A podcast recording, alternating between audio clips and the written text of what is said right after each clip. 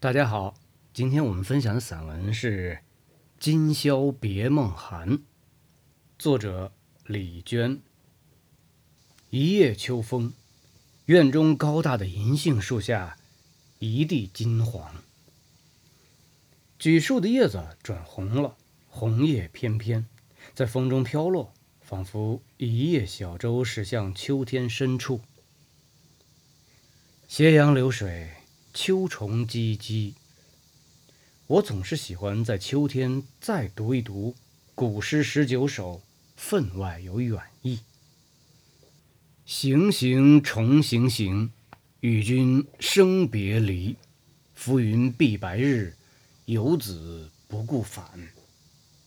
人世的冷暖与荒寒，相聚与别离，仿佛都在古老的诗句中。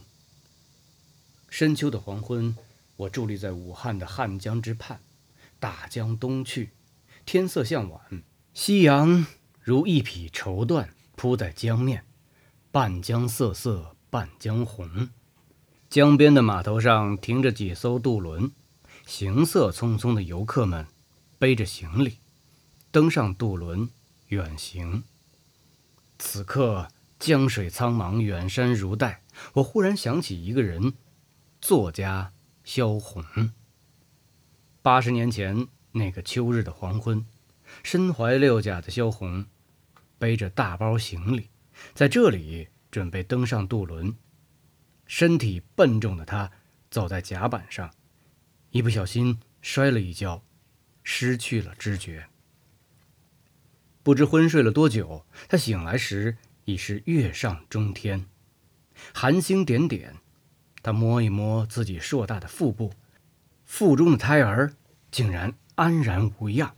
他心里暗暗想着：这个小生命要是因为摔这一跤而出生或流产，也是好的。他躺在甲板上，仰头望着湛蓝暗夜的满天繁星。这个片段是在许鞍华的电影《黄金时代》里。想起萧红曾写道：“满天星光，满屋月亮，人生何如？为什么这么悲凉？”他从这里登上渡轮，离开武汉，辗转千里去了香港。此后，三十一岁的萧红在香港病逝。他无法预料，此刻与武汉的别离，竟然是与家人朋友最后的。永别。孤帆远影碧空尽，唯见长江天际流。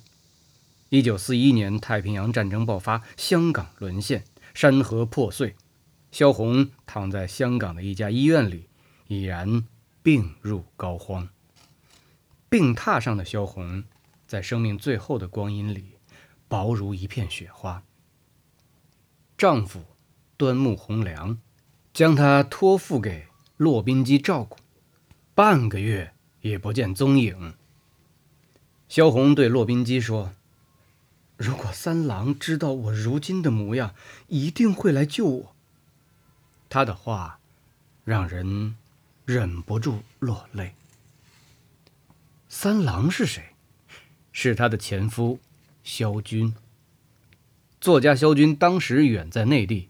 已经重新组建了新的家庭，病入膏肓的萧红，那一点点生之希望寄托在曾经相爱的萧军身上。他生命最后的时光，还眷恋什么？他向着曾经的爱人要一点尘世的温暖，多么令人心痛！爱情是女子一生的归宿吗？可是才情非凡的女子。仿佛注定一生没有归宿。这位天才的女子，与尘世离别时写下：“我本来还想要写些东西的，可是我知道我要离开你们了，我将与蓝天碧水永处，留下半部红楼让别人去写了。这样的死，我不甘心。”萧红短暂的一生。漂泊不定，流离失所，他活得那样困苦和艰难。不论身体还是灵魂，始终漂泊在命运的河流之上。古诗十九首言：“人生天地间，忽如远行客。”十个字写尽个体生命的荒凉和孤独。你所留恋与不舍的爱与温情，都将被时光的洪流深深淹没。童年时期，我喜欢看连环画《西厢记》，是画家王书辉先生的绘本，仿佛第一次品尝人生离别的滋味儿。《西厢记》的最后一场就是践行。长亭外，古道边，芳草。碧连天，风吹荻花，红叶凋零。莺莺送张生至十里长亭，送别的酒杯里斟满了离别的泪水。石桌前端坐着神情肃然的老夫人，这帧画面有着一种凄凉的美。秋风萧萧，风吹起张生的飘飘衣袂，他将要远行。莺莺站在他面前，眉间若蹙，此刻一腔柔情，化作相思泪。执手相看泪眼，竟无语凝噎。张生是进京赶考，还是此生永别呢？多情自古伤离别，更哪堪冷落清秋节？《西厢记》的结尾。是金榜题名，衣锦还乡，花好月圆；而《会真记》里却是一生离散。雨夜读《汉书》，天汉元年，汉武帝派苏武率领使团出使匈奴，他离别时写下“留别妻，结发为夫妻，恩爱两不疑。”欢娱在今夕，燕晚及良时。哦，这一去，整整十九年。《汉书》写道：“武留匈奴，凡十九岁，时以强壮出，即还，须发尽白。”十九年后，苏武回来了，可是物是人非。他的家园、妻子与孩子都不在了。妻子以为他已经死了，而改嫁他人。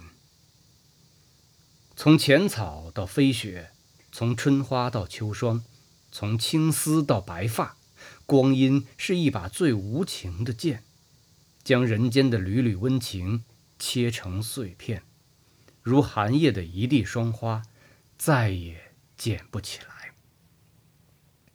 思君令人老，岁月忽已晚。他离别时候答应妻子：“生当复来归，死当长相思。”他回来了，他的誓言和真爱化作天际一轮不落的明月。诗人苏曼殊有诗曰：“死生契阔，君莫问。契是聚合，阔。”乃是离散，生死离散，我们将它交给命运，因为谁也掌握不了。尘世里多少悲欢离合，如同一支前世的歌谣，一直唱到今生。